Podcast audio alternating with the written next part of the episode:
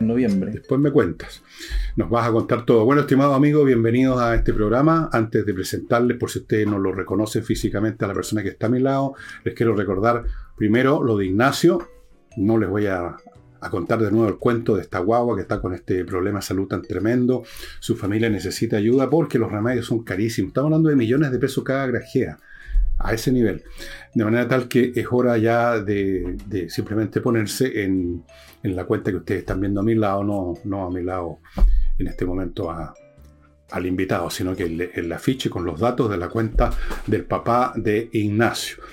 La segunda cosa, estimados, es que mm, esta noche todavía podría usted tener tiempo de ir a ver el flamenco en la Casa del Jamón. No sé si quedan mesas por disponibles. Es cosa que llame al teléfono que está saliendo ahí, pregunte si tiene una mesa disponible, vayan rápidamente reservándola, va a ir a la Casa del Jamón, que ya sabe dónde queda, Tenderín 171, lo va a pasar muy bien. Si no están disponibles mesas, igual puede ir, pues hay una barra, usted se hace fuerte en la barra y va a asistir al espectáculo muy cómodo de todas maneras.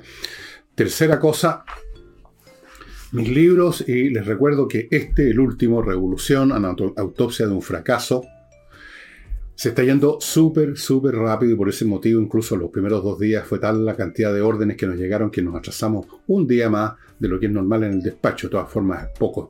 Dos días en Santiago no es nada. Ahora creo que estamos otra vez repartiendo un día en Santiago, dos días en provincia. Aquí está la autopsia de lo que ha sido el fracaso de los intentos revolucionarios, por lo menos hasta este momento, del gobierno de Gabriel Boric. Revolución. En donde, pues, el villegas.cl slash tienda junto con los demás libros. Este libro está agrupado con otros. Hay distintas combinaciones, pero usted lo puede comprar solito. Y dicho todo eso, vamos a presentar. ¿Quién está a mi lado?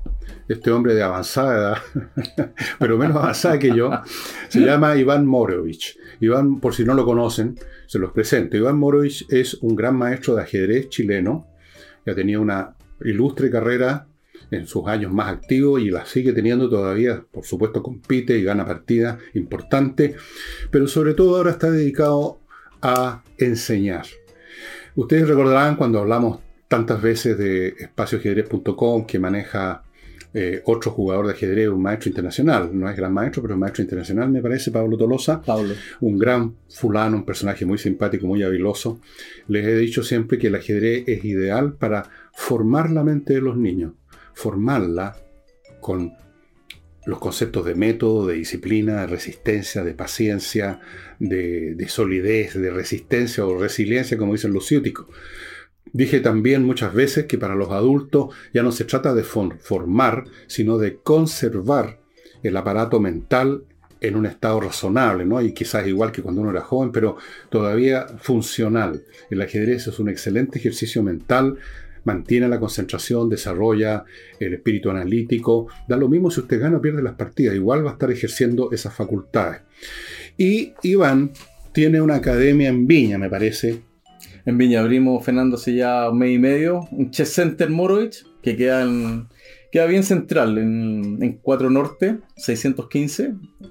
Y estamos todos los días prácticamente. Y ahora queremos explorar a nuestros amigos en Santiago los días viernes, a partir del 16 de junio en Casa Navarra, acá en Las Condes. Así que estamos muy, muy contentos de, poder, eh, como tú bien decías en la introducción, de enseñar al ajedrez a, a, los menores sobre todo y también a los adultos y adultos mayores. Porque tiene múltiples beneficios, sabemos. Sí, yo he dicho muchas veces, y quizá hay algunas personas que no me crean, pero tú como eres profesor tienes una experiencia más directa, que los niños que juegan ajedrez, independientemente que lleguen a ser grandes jugadores o incluso si sigan jugando o no, eh, terminan siendo mejores estudiantes, mejores alumnos, porque les queda instalado una manera de pensar que favorece eso. El ajedrez básicamente para mí eh, se puede definir de muchas, de, muchas formas, pero para mí es, una toma de decisiones. Es una toma de decisiones hecha a juego. Claro. Por lo tanto, la gente que aprende a jugar ajedrez, y sobre todo de niño, eh, va a tomar mejores decisiones el ajedrez te va a enseñar, te va a ayudar a tomar mejores decisiones. ¿Por qué? Porque el ajedrez te enseña primero a evaluar dónde estamos, qué tenemos, qué no tenemos, evaluar el, plan de Steinitz, que es la base de todo, eh, evaluar cuáles son nuestras posibilidades reales y en base a eso formular planes. Eh, y cómo lo llevamos a cabo, que es la parte táctica, te fijas, estrategia y táctica. Entonces, el ajedrez está demostrado que, primero, o sea, eh, ayuda en el rendimiento escolar. ¿Por qué? Porque los niños, sobre todo, ayudan a resolver problemas, no solamente de materia del colegio, de, en todo ámbito. Sí, pues. El ajedrez es un símil de la vida, muy parecido a la vida cotidiana. Claro, o sea, quizás no tan parecido, pero debiera ser bien más parecido, porque la verdad es que el uso de la razón en, las actividades cotidianas es bastante escaso en general. En la práctica nos movemos más por rutinas y costumbres que otra cosa, pero hay situaciones efectivamente en que hay que hacer un examen de la situación para tomar una decisión. Y el ajedrez es eso, tiene razón. Cada vez que uno le toca jugar, tiene que decir, bueno, ¿qué hago? ¿Cuántas opciones tengo? A ver, lo que llaman jugadas candidatos. Ahí, hago esto, hago esto, esto. ¿Cuál me conviene más? Analicemos a ver qué pasa si hago esto. ¿Cómo me va a responder el rival? Bueno, uno se puede equivocar y se equivoca todo el tiempo, si no, no existiría el ajedrez, si no nos equivocáramos. Pero lo que interesa aquí es desarrollar el instrumento. A veces uno se equivoca y a veces no, pero evidentemente que hay menos probabilidades de equivocarse si uno piensa un poquito en todas las opciones y trata de llevar las cosas a un plano razonable. Y eso es lo que hace el ajedrez. Ahora, entrando un tema más personal, Iván, la última vez que nos vimos fue un montón de años atrás. Incluso creo que jugamos una partida aquí mismo, tú conmigo, y fuiste tan amable que dijiste que yo tenía un Elo de 2000 cuando las pinzas, nunca he tenido eso. Eh, en esa época tú estabas todavía muy, muy, muy competitivo, estabas participando en un montón de cosas. Yo quiero saber si estás todavía en la vida activa del ajedrez o estás un poquito más, más dedicado a la enseñanza. Sí, antes de, responderte me, eh, me, está dando vuelta lo de que, claro, es normal equivocarse, sí, obviamente. Hay una frase de un célebre ajedrecista, Tartakover, sí, que mm. decía que si el error no existiera, habría que inventarlo. ¿eh? Claro. Eh, es así, digamos, uno, y uno aprende a través justamente de los errores. Y también es muy cierto lo que sí es que muchas veces, y muchos empresarios o ejecutivos que toman decisiones importantes, se quedan con la primera idea que encuentran, o con dos y no con cinco, que deberían ser las que tenían que explorar. Como en el ajedrez decía Lasker, cuando veas una idea buena, detente porque debería haber una mejor, o podría haber una mejor. Entonces el ajedrez también, para redondear un poco, te ayuda a eso. Mira, estoy compitiendo menos que antes, obviamente, pero sin embargo, el 2019 em, y después, bueno, vino la pandemia y ahora el, año, el año pasado jugué el Campeonato Mundial Senior, mayor de 50. Y estuve en la quemada, a punto de ganarlo. Por los pelos no gané el último. Tuve primero, faltando dos rondas, me aburré mucho, quise cerrarlo ahí y no, y en lugar de asegurar, claro, de, haber empatado la partida con Negra, quise ganarla, arriesgué mucho y perdí, terminé tercero. tengo dos media bronce. No, pero una excelente posición esa. Eh, sí, y ahora, sí, sí, sí, eh, buena, pero estoy motivado, quiero seguir jugándolo este año. supe ayer que se no tenía sede y creo que se juega en Italia de nuevo, en octubre, así que voy a luchar por intentar ganarlo o no. A propósito de eso, para que vean usted, eh, Iván es un hombre que ya ha pasado los 50 años hace unos pocos años. como eh, a mí me tocó, yo me he tocado conocer, he tenido la suerte y a veces el honor, eh, no lo digo por Iván, porque, pero es una manera de hablar, eh, de conocer a, bastantes jugadores chilenos y algunos extranjeros. Por ejemplo, chileno, tuve el gusto de conocer a René Letelier, el maestro internacional René Letelier, don Lete, como le decíamos todos un personaje muy divertido con un sentido del humor increíble. Increíble, el, viejo Lete murió ya. Me tocó conocer a Rodrigo Flores, un mm. gran jugador y un gran ingeniero, un ingeniero a nivel mundial en materia antisísmica. Gran personaje Rodrigo Flores. Me tocó conocer a Juan Carlos Jauregui, un tipo encantador, no sé si tú lo conociste. Eh, eh, claro que sí, eh, por supuesto que lo, lo, conocí. Sí, un, tipo muy simpático. Sí, muy, muy agradable. Muy agradable, también falleció, lamentable. Rodrigo Flores también falleció. Falleció en Italia, Juan Carlos Jauregui, fue profesor mío por un tiempo. La verdad es que en las clases, más lo que hablábamos de otra cosa que hacer clases, pero lo pasábamos chancho. Conocí a, qué sé yo, de jugadores extranjeros, conocí a, a Karpov en unas reuniones sociales en el Club Hípico, conocí a Lev Alburt, que es un jugador eh, ruso radicado en Estados Unidos. Eh, he conocido bastante. ¿Kornoy cuando vino? Lo, iba a llegar a eso. A Kornoy lo entrevisté incluso. Estaba en Viña en un hotel, creo que era el Miramar, o ese que está en la costa. En el primer match que jugamos en, sí. en Viña, sí. Estaba bastante. Yo no me acuerdo qué edad tendría en ese momento, unos 70 por ahí. No, menos. menos un poquito menos. Sí. pero para el ajedrez se supone que uno después de los 40 ya está, digamos, no sé Eso dicen algunos. Eh, y puede ser cierto porque se gasta mucha energía y uno está un poco más cansado. Y me pareció un tipo muy interesante. No, no, es muy, no era muy simpático, Kornoy. Era un poquito arrogante incluso, diría yo. Pero me tocó conocerlo y me tocó conocer al, al- al- a Anand, ¿cómo se llama? Vich- el- el- muy simpático, muy agradable, muy caballero. Lo entrevisté y jugamos una partida rápida y me, me ofreció tabla en un momento dado, lo cual yo lo consideré obviamente un regalo, porque si hubiéramos seguido con cinco jugar más me saca la cresta, pero me ofreció tabla, lo cual demuestra que un hombre con sentido del humor y cariñoso, muy buena persona. Sí, muy, muy, Muy no, buena persona. extraordinario, sí. Muy buena sí. persona. ¿Y a Boris, eh, Fernando, lo, lo, lo pudiste ver cuando estuvo en Viña? ¿Boris Spassky o no? No, no, no, no, no, era más cabro, no, no, ya. eso, eso no estamos hablando muchos años. Pero. Spassky estuvo, claro, estuvo en el- después de Korchnoi, en el 88, 89. Sí, no, no, en Viña, fíjate, sí. no, entonces Ok. no era tan cabro. Lo que pasa es que por ahora estaba en otra cosa. Sí. Pero es un ambiente. Ahora, estas personas que le he mencionado, tú sabes muy bien que no, no son muy representativas del medio en general. Eh, a veces. eh, por ejemplo, una vez, las veces que yo fui al club de ajedrez cuando estaba en la Alameda, no a jugar, sino que a mirar a otro, a, Mauricio Carballo, que era amigo mío, que también creo que era maestro nacional, Mauricio. Sí, sí, sí. Eh, no me gustó mucho la onda, o sea, yo veía unos tipos jugando y se le ponían alrededor como 20 fulanos, y no solamente a mirar, sino que hacer comentarios pesados. Me pareció medio antipática la cuestión. Pero bueno, gente así hay en todos lados. Eh, cuéntame cómo hacer los cursos para los niños, qué es lo que, qué es lo que, y qué clase de niños, de qué edades, cuéntame de eso. Bueno, en, en el- nuestra academia, el Chess Center en Viña, tenemos niños a partir de los 6 años ya. De los 6 años y tenemos adultos mayores de 82, 83 años que han eh, recién aprendido a, los primeros pasos a jugar, fíjate, qué interesante. Eh, y tenemos niños también que son campeones nacionales en sus categorías, es decir, De todo, tenemos de para todo. todo. Sí, exacto. Y, mm, en fin, bueno, eh, yo comienzo lo que le llamo nivel 1. Nivel 1, en lugar de hablar de in- novato, iniciado, avanzado, nivel 1. Y nivel 1 son los fundamentos del juego, porque hay muchos jugadores que compiten, pero sin embargo no le han explicado bien los fundamentos. Do- Por ejemplo, conocer el campo de juego, el tablero, claro. que son la- la- el centro, por qué es importante el centro, columna, columnas centrales, cuáles son, séptima, octava fila, elementos, estrategia y táctica Mm. hablando de los finales, el final, el mínimo de piezas para mate, que son los mates básicos, mates fundamentales, algunos finales técnicos de peones, rey, peón contra rey, etc. Reglamento. Entonces es una especie de nivelación de 12 sesiones en nivel 1 y luego pasamos eventualmente a nivel 2. ¿m?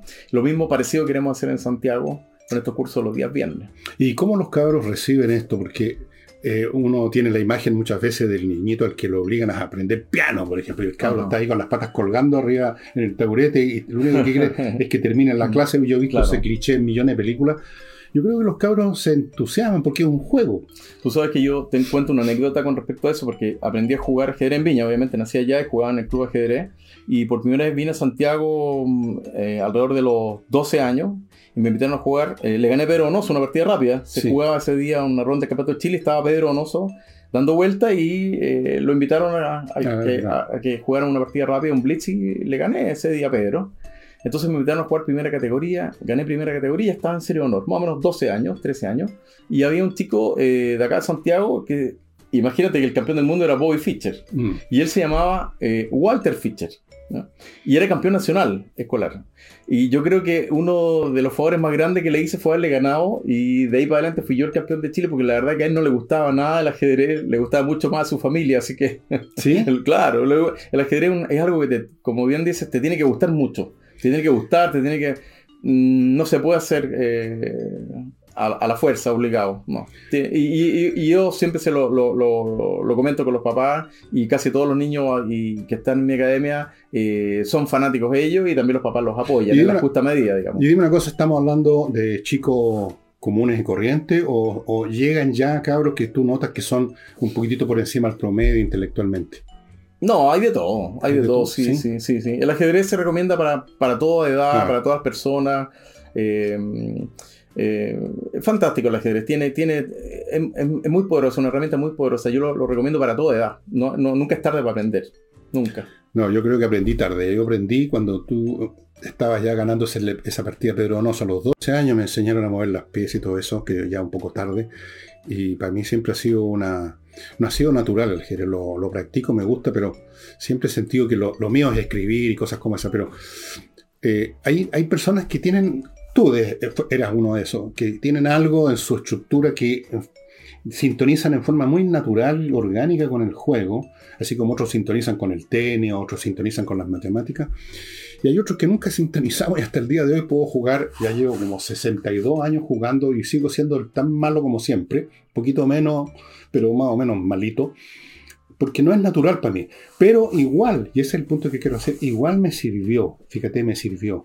Eh, por eso que estude, si hay una idea buena, capaz que hay una mejor. Ese simple, ese simple, esa simple exigencia que se hace uno a sí mismo de decir, ok, esto está razonablemente bien, pero a ver, démosle otra vueltecita a esta cuestión, a ver si hay algo todavía.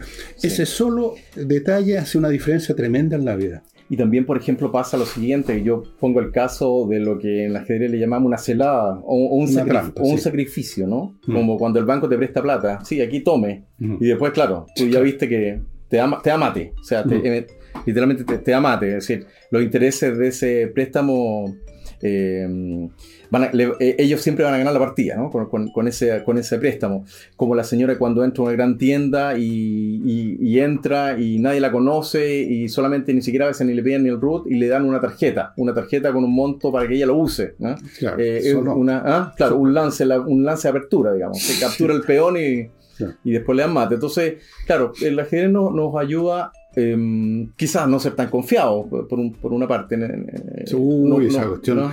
Eso, yo creo que tú has mencionado una palabra importante que también es útil aprenderlo en la vida.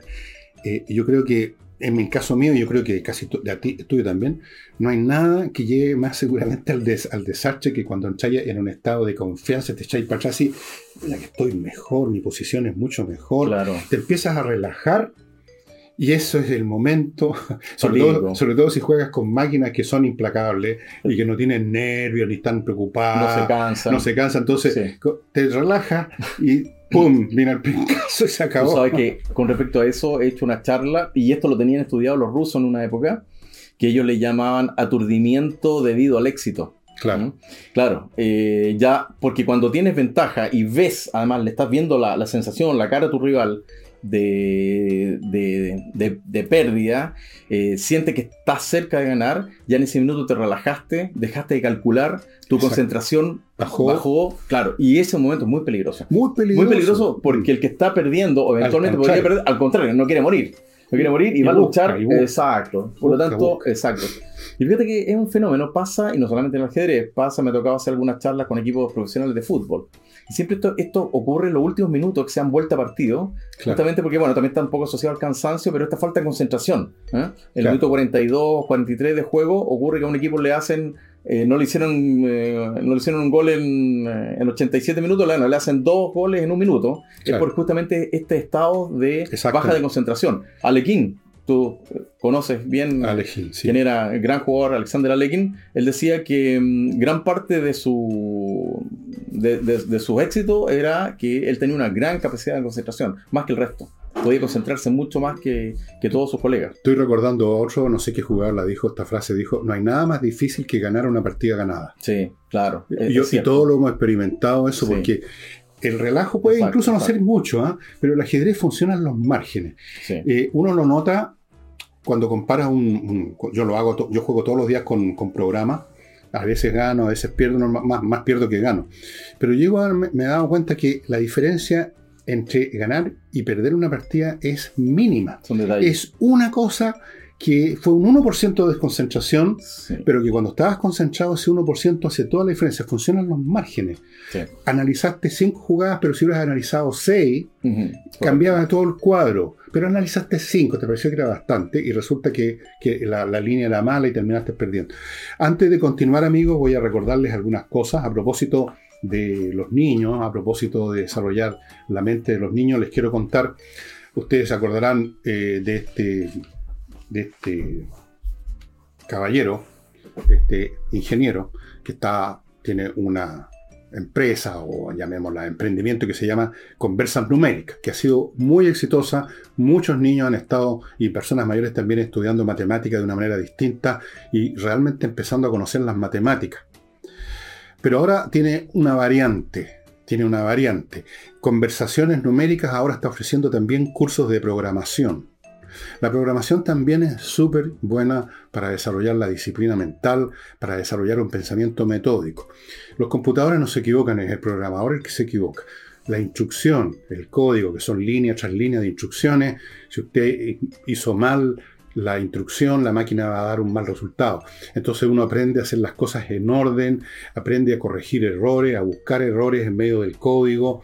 Es entretenido, los, los, lenguajes de computación ahora no son como el que me tocó a mí en la universidad, que, que prácticamente casi no, no salían los sesos por la oreja, no el Fortran. No, ahora son mucho más expeditos, el BASIC y otros que usan a veces iconos de figura. Es muy interesante, estimados amigos. Pónganse en contacto, están viendo los datos a mi derecha. Conversas numéricas, curso de programación, solo 20 cupos. Si está interesado, póngase ya en contacto. Continúo con Kaizen Automotriz el garage especializado en la mantención preventiva. Aquí otra vez viene el tema de no confiar que el auto está andando, pero hay un pequeño ruidito, pero no hay pelota y de repente uno queda botado en la nada. Porque siempre uno queda botado en la nada, ¿no? Nunca queda botado en tu casa. Entonces, amigos, llévenlo a Kaizen Automotriz a que lo revisen, a que vean qué significa ese ruidito, qué significa ese tironcito que sintieron en la mañana cuando partió el auto y van a encontrar el problema y lo van a reparar a tiempo, van a poner el parche en herida. Y naturalmente si está ya con el problema, lo, ya llegó en pana, lo van a arreglar de todas maneras. La mantención preventiva es lo inteligente para el cuidado de su vehículo, para no tener problemas, quedar botado a las 5 de la mañana en la avenida Kennedy nadie le va a dar pelota, nadie va a llegar ningún camión a recogerlo. Kaizen Automotriz. Los datos los están viendo a mi derecha. Y termino este pequeño bloque con otro gran ejercicio para los niños que es aprender música. Sí, pues, la música también, yo siempre he dicho, la música y el ajedrez tiene mucha relación. Mm, acuérdate, de, de Filidor. Sí, claro. El gran maestro campeón del mundo. Campeón del mundo en el siglo XVIII, por ahí me parece que era, Filidor. 1700. La Academia de Música Higiene, amigos, les da clases online de un montón de instrumentos, piano, canto, saxofón, clarinete, batería, bajo eléctrico, guitarra, las dos guitarras, la eléctrica y la acústica, ukelele. Ese es un instrumento muy divertido, no ven las películas de Elvis Presley cuando están en la playa tocando en, en Hawái. Percusión, flauta dulce y traversa, violín, educación de la voz, clases online, súper cómodo estar en la casa estudiando un, instrumento. Si usted tiene la menor duda acerca si le interesa, si le gustaría, si le serviría, muy simple, pida una clase demo gratis. Higena. Los datos están a mi derecha.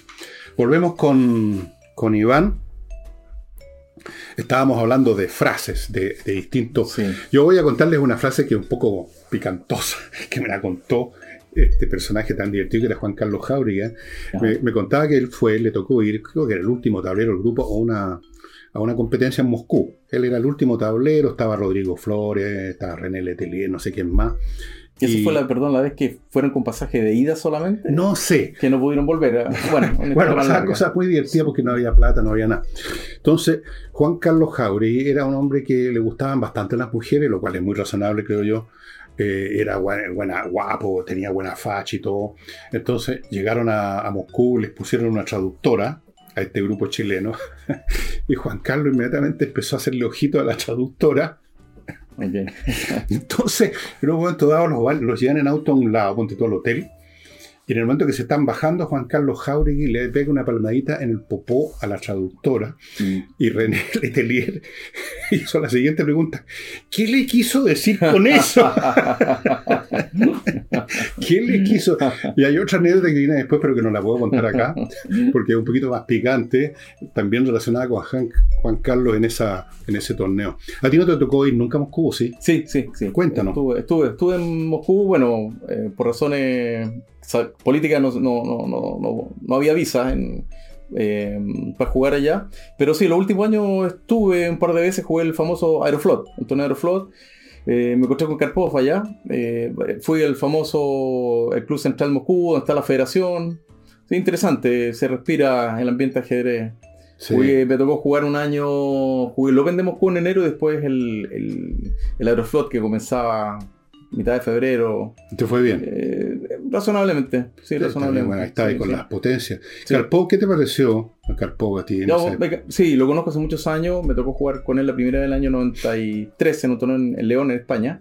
Y justo ese año yo gané un torneo muy fuerte, que fue el torneo más fuerte del mundo, el año 93, que jugó Anand, Topalov, Halifman. Yo gané ese torneo contra todo pronóstico, digamos, porque eran 10 jugadores y bueno, yo era el noveno. Eh, preclasificado por ranking y terminé ganando el torneo. Ah, increíble, digo, fue sí, sí, le, le gané a. Bueno, había tres campeones del mundo, gané ese torneo y mm, es, es un, un récord importante, un torneo Sí. más fuerte del año, eh, del mundo, eh, en ese año.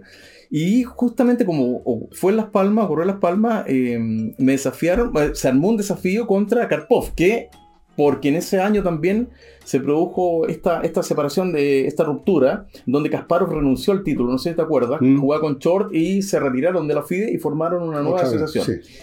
Por ende, Karpov puso, eh, disputó el título mundial oficial de la FIDE contra Timan.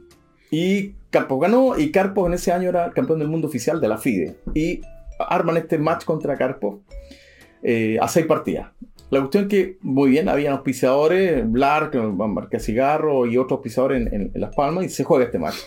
Y me acuerdo que lo conté esto yo como talla hace poco, ah, en uno de, los, de la historia de los reels que sacamos con, con Chess Center. Eh, me acuerdo que un ejercista conocido español, Miguel Illesca, me dice, oye, me se va a jugar con Karpov un match. Mm, este- vaya a ver que es muy difícil jugar con ese tipo, me dice. Bueno, sí, me imagino que sí.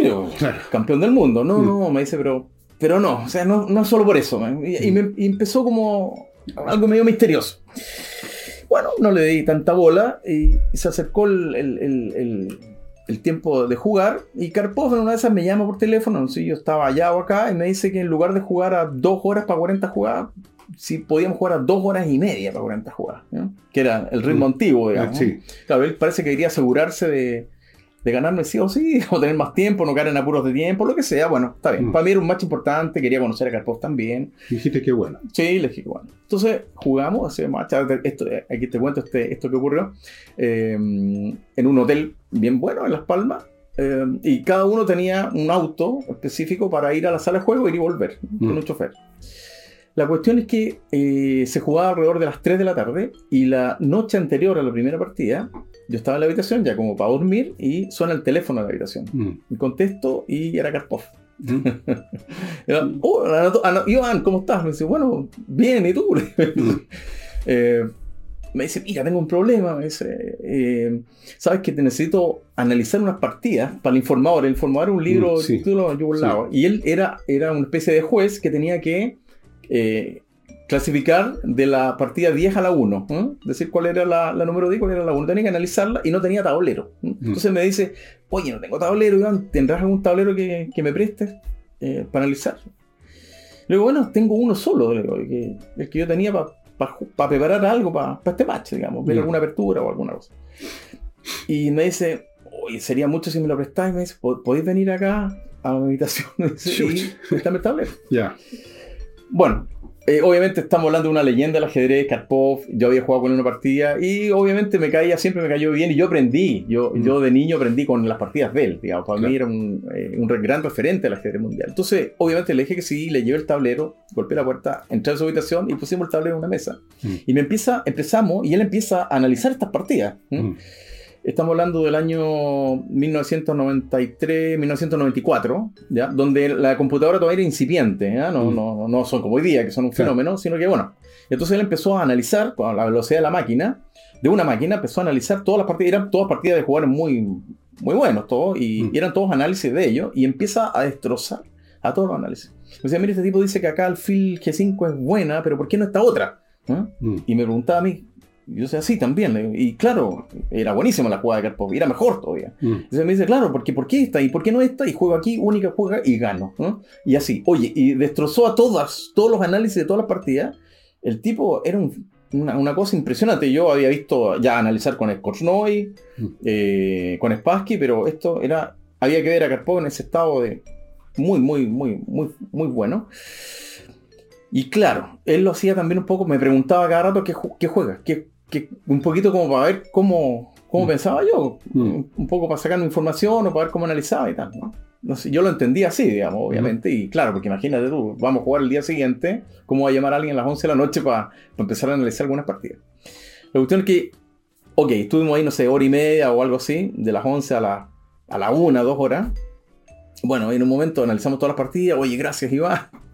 y el tipo masacrando a, todos los, Mm. a todas las partidas. Y vuelvo a la habitación, y cuando vuelvo a la habitación, entro, y bueno, yo tenía un computador como este, semi nuevo, prácticamente nuevo, y era el computador donde tenía mis análisis, algunas partidas, base de datos y tal. Y el computador no encendió, no encendió más, estaba quemado, traté de encenderlo, no se pudo.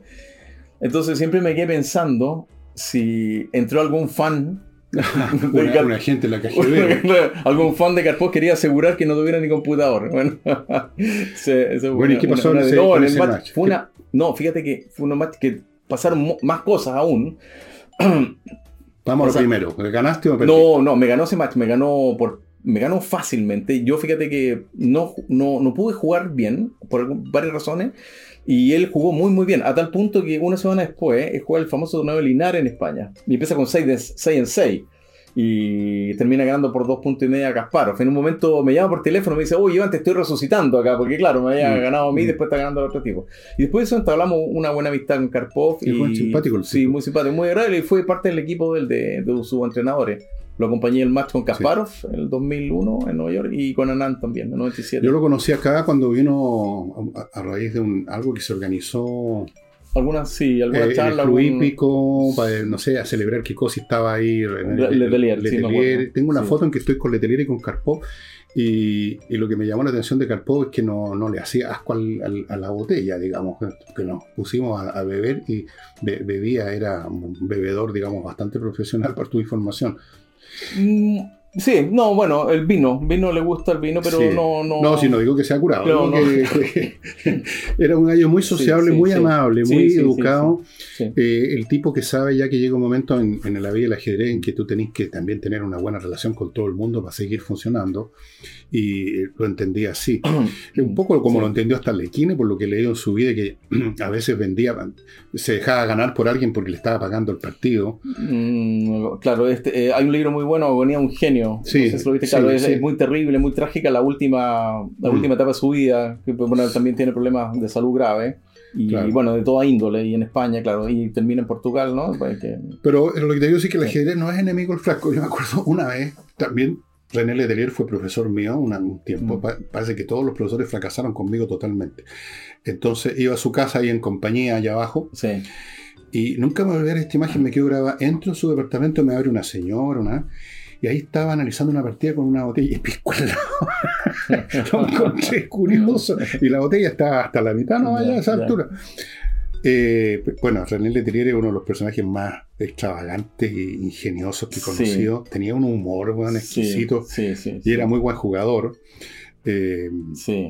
No era un jugador profesional tampoco. Hay que No, darle ese pues, mérito. eh, Él, él- él mismo decía, yo trabajo, él trabajaba, tenía, Sí, pues, y, trabajaba. y cuando, cuando le, le quedaba un tiempo, él iba a jugar, que se iba al Memorial Capablanca, Mar del Plata.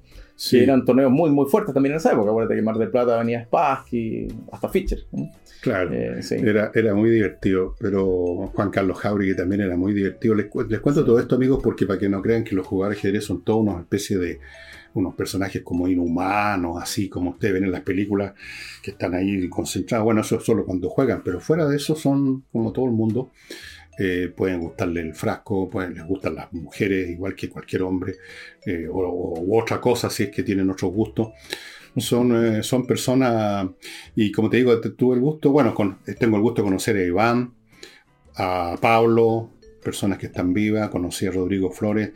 eh, Rodrigo Flores es un tipo muy curioso. Me dejó, por aquí tengo, le he mostrado una, una tarjeta porque le presté alguna vez este libro, que es muy interesante sobre esta máquina de ajedrez Ah, que sí. nunca existió realmente y se demoró mucho El en devolvérmela y me dejó esta tarjeta en que me pide excusas por eso. Mm. Bueno, eh, es, un mundo, es un mundo muy interesante, pero volvamos a las clases porque eh, el ajedrez puede todo un juego nada más. ¿sí? No, tampoco hay que darle... eh, un jugador profesional se dedica a eso, pero eh, es un juego. Pero es un juego que tiene esta virtud de, de- de formar niños. Yo creo que eh, no por nada en muchos países, seguramente en Rusia, eh, era ramo y es ramo de- del currículum escolar, el ajedrez. Y, y en algunas, eh, bueno, después hay algunas eh, que eran repúblicas soviéticas, hoy día, qué sé yo, entiendo que por ejemplo Armenia tenía ajedrez obligatorio a partir del tercero básico. Mira. Y, sí, y muchas otras. Bueno, de hecho, no sé si viste la los resultados de las últimas Olimpiadas, digamos que... No, no. Y, eh, los, los países ganadores son estas repúblicas, Uzbekistán, de estas repúblicas, promedio de edad de los jugadores 17, 18 años. Eh, claro, y son, son obviamente, claro, el, el ajedrez se enseña, vamos a decir, no para no pa obtener campeones, propiamente tal, pero sí como una cosa absolutamente formativa y de vida, de calidad de vida, y eventualmente si tienes campeones mejor, ¿cierto? Y, Sí, ¿por qué y un no? poquito, claro, y en una época, obviamente, eh, fue parte de la propaganda de la Unión Soviética, eh, de decir ellos, bueno, mira, nosotros somos... Somos campeones del mundo ajedrez en toda categoría, somos más inteligentes, entre comillas. Era parte de la propaganda Bueno. soviética, digamos, ¿cierto? Sí, eh, el ajedrez no tiene mucho que ver con la inteligencia, no, no como algunas personas creen. Em, yo he visto algunas partidas de genios como Einstein, y eran jugadores bien ahí nomás. po. Napoleón. O Napoleón. Sí. Eh, no, pero sí, claro que hay que tener algún, un- una base de inteligencia, pero el punto es que es des- desarrolla, desarrolla, yo creo, incluso más que, más que nada desarrolla, desarrolla la resistencia anímica, porque eh, ser derrotado en una partida de ajedrez es doloroso sí. por, por un ser humano. Por una máquina da lo mismo, la máquina no es, un- es una máquina no. Pero por un ser humano, porque está como presente esa tonterita que si te ganó porque es más inteligente, lo cual es absurdo.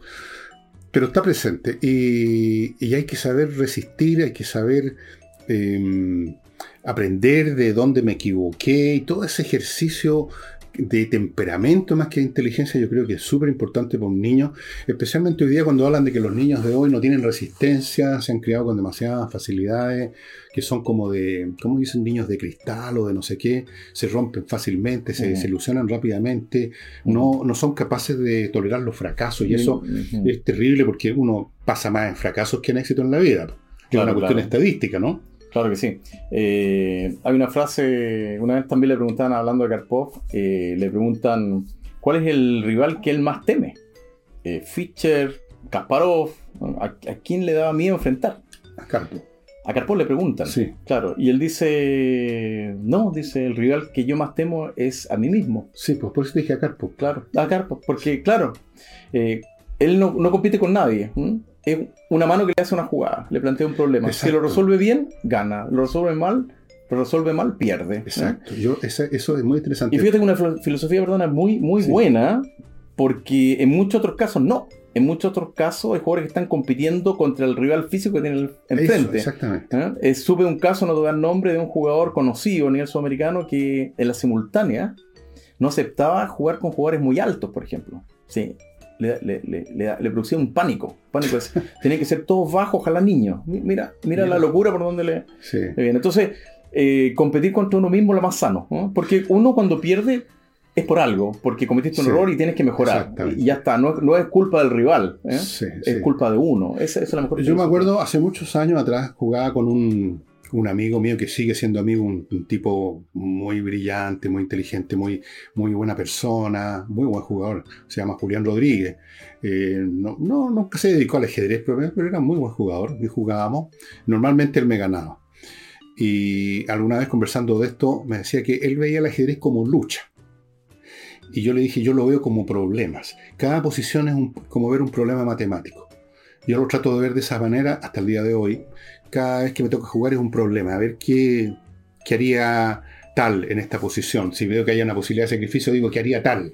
Si es posicional, diría que haría Carpo o que haría Morphy. Eh, pero no pelear contra el otro. Y por eso Sí. que prefiero jugar contra máquina y no contra seres humanos. A veces hay personas del programa que dicen, ¿por qué no juego una partida? No, yo prefiero jugar contra un programa que no tiene ni una personalidad y que me permite este enfoque de resolver problemas, como quien resuelve el problema de un texto de matemática, si lo resuelvo bien, bueno, y si no, no. Claro, claro, claro. Eh, siempre dicen jugar posicional, que es un, está mal Mm. planteado, porque si no es posicional, ¿qué sería? Antiposicional sería la... No, Mm. en realidad debería ser, claro, porque jugar tipo Petrosian se refería, ¿no? Posicional tal, ¿no? Eh, tácti- táctico, pero en realidad es un jugador estrate- más estratégico y táctico, ¿no? porque posicional Sí, son los sí, dos, sí, porque tú, si requieres sacrificar tres piezas para dar mate, ¿eh? Lo tienes que hacer, porque esa, ese sacrificio, esa jugada, Es que- corresponde correcto, a la a posición. la, a la demanda de la posición, claro. Entonces, Claro. estrategia y táctico. ¿Qué es lo que pide la posición? Yo tengo una hija que es ingeniera mecánica que está, se me empezó a meter al ajedrez para entretenerse y yo siempre, el, el único consejo que soy capaz de darle, porque soy muy mal jugador, es piensa qué es lo que te está pidiendo la posición, qué es lo que pide, qué es lo que te está diciendo. Mira, Mm. mira la- las piezas como están, qué es lo que te pide, defenderte, atacar Sí. este punto, no atacar ninguno, desarrollar piezas, estás atrasado en desarrollo. Es la posición la que te pide algo Sí. y hay, Hay- que saber qué es lo que te pide. Hay una frase que parece cliché, pero es muy, muy sabia, que es la famosa frase de Philidor. ¿Te acuerdas que dice que los peones son el alma del El alma del ajedrez? ajedrez, sí. Y no quiere decir otra cosa que lo siguiente, la frase un poco más larga, que al primer cambio de peones, normalmente en las primeras jugadas de la apertura, se determina el carácter de la posición. ¿eh? La posición puede ser cerrada, si caen peones, puede ser semiabierta Mm. o abierta, si hay dos más columnas centrales abiertas, y de acuerdo a eso son los planes para ambos bandos. ¿eh? Así que, eh, Sí. efectivamente, el- el- el- hay- hay posiciones, tipos de posiciones, y esas posiciones tienen sus leyes. Y ese es el famoso juego posicional. Bueno, ahí ahí aprende uno otra cosa, porque uno puede tener un buen juicio posicional, yo creo que tengo un buen juicio, pero aquí está la cosa y que se aplica en todos los ámbitos de la vida. Uno puede tener una- un buen juicio general de una situación, pero luego está el problema de la ejecución, la el táctica. detalle. No, que la táctica, claro, claro, el detalle. O sea, que No, por supuesto. estaba por todo muy bien, pero resulta que había Pusiste- una jugada que no viste y, y se- ujú. y se te derrumbó. No todo. era, en lugar de la torre de A, era Era poner la torre. Siempre la torre Ya, porque- claro, exacto. Y, eh, claro, eso, eso, claro, y eso se ejercita, esa es la parte táctica, el cálculo más bien, que le llamamos hoy día el cálculo, ¿cierto? Claro, puedes entender muy bien estratégicamente la posición, pero si tu parte táctica falla y no calculas bien, Te pues, claro, exactamente, vas a terminar, Bueno, no vas a terminar ganando la partida. Ese es el, el horror de jugar, entre paréntesis, estimados amigos, por si ustedes tienen un computador, un programa, ya, ya lo deben haber experimentado. Esa es la parte terrible. ¿eh? Eh, un programa, por ejemplo, los programas de- más antiguos, los nuevos de ahora, eh, eran estratégicamente bastante eficientes muchas veces. No es, "Oh, ¿cómo jugó eso? Dejó trancado un alfil, no va a poder mover esta pieza. Y uno empieza a agarrar confianza. Pero tienen una habilidad táctica infalible porque calculan, pues. Calculan miles de jugadas por segundo. Entonces, si tú cometes la más mínima error o desliz o juegas algo subóptimo, te agarran por ahí, no te sueltan, es como un perro de estos que te muerden y no te sueltan más y sonaste, perdiste el partido. Sí. De hecho, hoy día hay un Mm. programa que es el campeón del mundo, Stockfish. Stockfish, Mm. no sé si está en el 15 o en el 16 ya. Y bueno, yo entreno con ese programa, obviamente, entrenado al, al equipo olímpico chileno, hemos hecho muchas sesiones y, y este programa, en cierto tipo de posiciones, los finales, por ejemplo, finales de torre, que son muy complejos, es absolutamente exacto. perfecto. Es perfecto, Es sí, perfecto, es perfecto. Refuta, yo hice un Mm. estudio de todos los libros finales de torre, de todos, todos los que existen, y están todos llenos de errores, ¿eh? y con la máquina lo pasas por, por No, encima. es- Es- es el- en ese sentido, la computadora es muy buena. En otro, no tanto, sobre todo en la, en la fase inicial de la apertura, hace estimaciones que yo tengo una máquina bien rápida que, claro, al dejarla encendida 3, 4 horas y va a grandes profundidades, cambia la evaluación que da muy favorable al blanco, por decirte algo, ya eh, la estima como una igualdad. Entonces, Sí. pero eso también es por la complejidad también misma del ajedrez, o sea, Claro. es, eh, Bueno, en- en estimados amigos, déjenme contarles ahora, antes de que vayamos poniendo fin al programa, de Oxinova, que este producto, que se lo he mostrado infinidad de veces, este polvito que viene como en una, en una sobre como de, de sopas maya, una cosa así, pero adentro hay un polvito que mezclado con agua se convierte en una colonia de bacterias aeróbicas que son las que destruyen las bacterias que producen los mal olores. El mal olor de la sustancia orgánica no viene de, la sustancia orgánica como tal, sino que la descomposición. Y la descomposición la producen bacterias. Estas bacterias destruyen esas bacterias, por lo tanto destruyen el fabricante del mal olor. Allí en su casa donde estén emergiendo malos olores, por ejemplo el fregadero, la cocina es típico, usted prepara esto, las instrucciones están acá, no es difícil, pero hay que seguirlas, vuelca el contenido en, en el lugar donde están los malos olores y se acaba el problema por mucho tiempo. Al cabo de unos meses, usted hace lo mismo y así sucesivamente. Lo puede también vaporizar esto. En un jardín, por ejemplo, no, no va a estar echando así un- en un metro cuadrado, vaporiza y la misma situación. Oxinova, estimados amigos, solo se puede adquirir en el sitio de ellos, oxinova.cl. Continúo con mi climo, la mejor, la más avanzada empresa de climatización que hay en Chile. Instala los dispositivos más modernos, más eficaces, las instalaciones de primera categoría, la mantención también. Creo que todavía están con el ciber, no sé, pregunten, van a tener una climatización de primera categoría en invierno, en verano, con filtración del aire, cosa que no ande polvito, que le hace tan mal a personas como yo, alérgicas, eh, sin ruido, funciona sin quemar combustible porque usa electricidad, silencioso, lo tiene todo. miclimo.com y termino con el bufete de abogados penalistas González y compañía, encargados de atender casos penales que son los más graves. Los, casos contemplados en el Código Penal, o sea, por ejemplo, para irme al más extremo, el homicidio o el robo, cosas como esa, o situaciones que se contempla el Código Penal, te requiere abogados penalistas. Y los de González y compañía son de primera categoría. Algunos de ellos fueron fiscales así que conocen el lado B también de los casos de acusación. Si usted está en algún problema o va a estar en un problema de este tipo, más le vale ponerse en manos de González y compañía. Y regreso con, con Iván, no sé si está cómo estás de tiempo. Eh, Tú veo que estás usando el programa Stockfish, que es el programa más avanzado en este momento, pero les voy a decir una cosa que es increíble. Deben haber en este momento unos 200 o 300 programas capaces todos ellos de sacarle la cresta al campeón mundial. O sea, todos de más de 3.000 elo, que es una cifra que significa que si usted tiene 3.000 elo y el otro tiene 2.800, significa que le va a ganar el, 70 o 80% de los partidos, más o menos. Es impresionante cómo se desarrolló este campo. Eh, a partir de los primeros programas que todos conocimos, yo conocí, de, porque soy viejo, programas que jugaban a un nivel muy básico, eh, cómo fue creciendo y desarrollándose eso muy impresionante. Y ahora con estas inteligencias artificiales que emplean otro sistema de, cálculo, el sistema Monte Carlo y otras cosas medias complicadas, son, son, son intratables. ¿ah? Sí, no, son herramientas de, que sirven para el entrenamiento, básicamente. Porque, claro, eh, jugar en una computadora que no por ejemplo, campeonato mundial de computadora, tú lo sabes mejor que mm. nadie. Claro, hay una que es la campeona y una que llega última, y la que llega última se equivoca y pierde, pero hay una que no se equivoca, que seguramente mm. es la que gana siempre, el caso Stockfish hoy día. Em, y claro, tienen, tienen base de datos, por supuesto, una, una fuerza de cálculo enorme, tienen ya una comprensión posicional mm. de lo que hablábamos. Eh, no puedes llegar a empatarle una partida, pero no puedes soñar, claro, no puedes ganarle una partida, eh, efectivamente. Entonces, además es muy deprimente psicológicamente mm, para un ser humano, y llámese como se llame, jugarle a una computadora en esas condiciones es muy triste, muy triste. No se pone nerviosa, no se cansa, no se le olvida ninguna jugada. Bueno, uno, cambia sus metas. Por ejemplo, cuando yo juego un, un programa, no sé, Tokio o cualquier otro muy fuerte que sé que me va a ganar de todas maneras, para mí considero un triunfo si llego hasta la jugada 40 sin que me haya podido dar mate. Eso a mí ya me siento un genio deslumbrante. si resistí sin que me dieran mate, 40 movidas.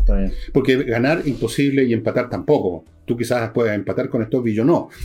Pero 40 movidas. Después ya que gane si quiere. Pero, fíjate que también uno aprende con los, con los programas débiles. ¿ah? Yo creo que eso, le, le, iba a sugerir eso a Pablo, que también hace unos cursos en Argentina, de que jugar con un programa débil que va a cometer errores es bueno para que el humano vea, bueno, cómo se explotan los errores, que es una cosa importante. Y la máquina está jugando, hizo una movida de peón que no correspondía, puso las piezas en lugares malos. Ok, pero ¿cómo se explota eso? Mm, y sabiendo que la máquina en cualquier caso te puede dar un, un, un paraguaso en cualquier momento igual. Eh, eh, fíjate que es interesante jugar contra programas que no son tan buenos, pero mm, que te van a mantener en vilo y que te van a obligar a explotar los errores que cometen. O sea, no jugar contra Dios, sino que jugar contra una criatura que mete la pata, pero hay que saber aprovechar la metida de pata. Claro, es parecido, por ejemplo, cuando tú le recomiendas a alguien que quiere aprender o que quiere progresar en ajedrez y le dices, mira, trata de jugar, o sea, estudia y juega. Pero claro, no le vas a recomendar jugar contra un superjugador porque hmm. le va a eh, le, le, recomendamos que juegue con alguien que juegue un poquito mejor que él, un ¿cierto? claro para que se vaya poniendo a nivel un poquito el ejemplo que tú vas de jugar con una computadora no tan. Bueno, eso es lo que hago yo, ese amigo. yo no juego con Stockfish nunca. o sea, no, juego con programas que a, lo más llegan a 2002, 2003, o sea, a nivel de experto, a nivel de maestro nacional, a, todo reventar es lo más que juego pero no jugaría con estos otros monstruos porque ahí no, no, van a cometer errores que me puedan servir para aprender cómo combatir un error. Eh, cuando tú llegaste estabas justamente jugando con un programa que es más o menos 2000 y ya está en una posición un poquito defectuosa, pero el problema de ahora es cómo se aprovecha eso, sin mm. meter las patas tácticamente y que te corten la cabeza antes de, ganar. Oye, eh, cuéntanos ahora del curso en Santiago. Esto queda en, dijiste. En la calle Navarra. eh, por ahí podemos dar la dirección después. Eh, bueno, va, a aparecer sí, una a ficha, espero que esté apareciendo una ficha, pero da la dirección por si acaso. Sí. Eh, el Chess Center Morovi que está en Viña, en 4 Norte 615, funciona básicamente todos los días y queremos abrir ahora en una alianza con Casa Navarra, acá en Las Condes, los días viernes. ¿Dónde los queda días esa viernes, casa Navarra? eh, viernes en las mañanas y tardes. Queda, queda en la calle Las Condes, en calle Navarra. El número exacto no, no, no me quiero equivocar, pero lo podemos poner en pantalla. Lo vamos a poner y en yo, pantalla. y yo voy a estar el próximo viernes ahí, Ya, desde, las, sí, desde las 3 de la tarde, para los amigos que quieran visitarnos y explicarles de qué se trata el curso. y Los Ya, interesados y va, a tener un costo accesible. eh, Sí, espero que, que sí, sí, sí, sí. Está el traslado de Viña para acá también, eh, y- pero yo creo que, que va a ser eh, razonable. Razonable. Y dime una cosa, ¿cuántos, ¿cuántas clases va a ser el curso? No, eh, No es- tiene fin. o sea, son eh, todos los viernes. La, la idea es que hayan grupos y, y estar todos los viernes durante to- prácticamente todo el año. Ya, qué sí, buena. sí. Yo- Así que estás, bueno, para que Bueno, estás, no estás muevo, estás o sea. más que invitado, o sea, tienes que acompañarnos ahí las veces que tú quieras. Cuando si hay Y- alguna inauguración o algo, te acompaño Sí, para la ceremonia, no, para, para- para- pero jugar no, porque ya solamente con máquinas. Solo con máquina, bueno, te, llevamos, te máquina. llevamos una máquina. Oye, eh, bueno amigos, yo les, si están interesados, especialmente por sus niños, a lo mejor a usted adulto no le interesa, está bien, a mí no me interesa el rugby, pero si un- tuviera un niño que le gusta el deporte, quizás lo metería al rugby. Si usted tiene un niño, sobre todo si es un niño que usted nota que tiene, que tiene intereses intelectuales, que es como un, hombre que un cabro que le gusta leer, qué sé yo, significa que tiene potenciales, con mayor razón llévelo, eh, hágalo estudiar ajedrez, y qué mejor profesor que Iván, o sea, a mí me consta, porque es- buena persona Iván también, porque hay, algunos profesores que son muy, cama- muy. Hay algunos que son muy, muy, digamos, te- te- como que te tratan de apabullar un poco. ¿ah? Alguna vez jugué con una partida en mi casa, incluso estaba de invitado con Cifuente. ya, con Y Roberto. tú lo conocís, po. Y por supuesto me ganó, po, que él es maestro, no sé qué grado tiene, es gran maestro. El gran ma- maestro. Bueno, en verdad maestro, yo soy un pobre gallo nomás. Pero me ganaba y, estaba, se jactaba. O sea, yo decía, ¿cuál es la gracia que me gane a mí? Es como que yo me jactara de pegarle una patada a un niño de dos años en esta materia. Eh, eh, mi mujer misma, que no, entiende nada, dijo, ¿pero qué le pasa a este gallo? O sea, ¿cómo es esto de, estar jactándose que le gana a un aficionado? En vez de tratar de enseñarme, decir, mira, te equivocaste en esto, Fernando. No, hay, ja, hay gente así, ¿no? no, no, eh, bueno, eh, va- vamos a preguntarle a Roberto qué le habrá pasado ese día. ¿Está por aquí? No, está en España, entiendo. ¿Todavía Sí, está en España? Sí, está en España, sí. Le No, un saludo. día- le un saludo. Vamos a mandarle un saludo claro. a pesar de que ese día se portó, yo creo que se portó feo. A lo mejor fue un día malo. Sí, puede ser. No, Puede claro, ser, puede claro, ser. no, no, no, Entiendo que estuvo, fue profesor o estuvo entrenando con las Polgar, con una de las Polgar en un momento dado. No estoy seguro de eso. De- No con la Susan, seguro. creo, bueno. No estoy seguro. Sí, algo me dijo una vez y me hizo unas, unas cosas así, no sé, no, no, quise entender mucho el asunto, pero en fin. Las Polgar son unas niñas y a propósito de enseñanza, ¿eh? las, son tres hermanas. Polgar, apellido por Susan, Sí. la otra, ¿cómo se llama? Edith, no me acuerdo. Sí, Judith y. Una de ellas es una tremendamente buena jugadora que es la Judith, precisamente. Oye, perdona, es Navarra 3720. Navarra En la- 3720, en Las Condes, Sí. este el próximo, el viernes próximo viernes lo espero a las 3 de la tarde. a las 3 de la tarde. ¿Escucharon Sí. Bueno, estas pólvaras las enseñó el papá y las hizo practicar. Sí. Y no eran genios, ni no sé, eran niñas. Podemos suponer que eran normales, que es lo más probable. Sí, Y se convirtieron las tres muy buenas jugadoras. Sí. una de ellas una súper buena campeones jugadora. olímpicas. Para que vean ustedes lo que hace practicar y aprender y, ponerse, ponerle pino, oye, es fundamental en todo. Claro que sí, sí, muy buena. Eh, las hermanas Polgar, Judith, Sofía y. Y Susan. Susan, la mayor, sí, Sí. exactamente. Todas buenas. Sí, sí, juega muy bien, sí. Hay muchas Bueno, hay, mujeres- hay- hay una, hay una, una, un caso que ocurrió en una partida de Judith jugando contra Kasparov, que está grabada. Hay un momento de, en que, en torneo de Linares me parece que fue, que Kasparov eh, hace la jugada, y obviamente todos sabemos, empieza a tocar esa jugada, pero la hace la, la jugada, creo que una jugada de caballo, y lo suelta, y se da cuenta que pierde, y lo vuelve a tomar, y lo devuelve a la casilla donde Sí. estaba de origen, y se agarra la cabeza en mano y empieza a pensar. ¿Y qué hace Y la entonces Judith mira para todos lados. Bueno, y esto está ahí, creo que está en y, YouTube. y- y sí, no hizo nada. No reclamó. Creo ¿no? que no, creo que no, creo que no. Y creo que Kasparov, claro, hizo otra jugada. Se hizo el, se hizo el, El- el se hizo el loco. Se hizo el hueón. bueno, esas cosas pasan, ¿ah? Esa- esas cosas, había, hay muchas anécdotas divertidas del ajedrez, pero no, no tenemos tiempo para seguir contándolas.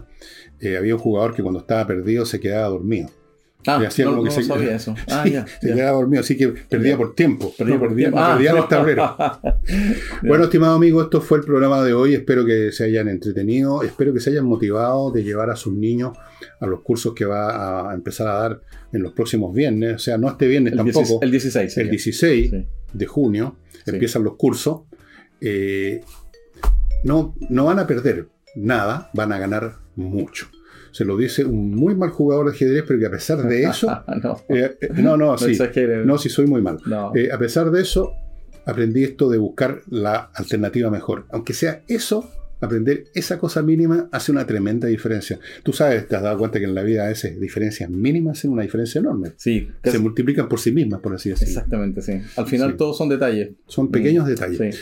Bueno, estimados amigos, muchas gracias por su atención. Y en cuanto al autor que vamos a tratar mañana, todavía no lo decido, pero como de costumbre buscaré uno que pueda, que yo conozca, que ya haya leído, para poder hablar con mínima autoridad y que pueda serles de interés para ustedes. Nos vemos mañana entonces eh, en un autor, su tiempo y su obra. Chao, chao.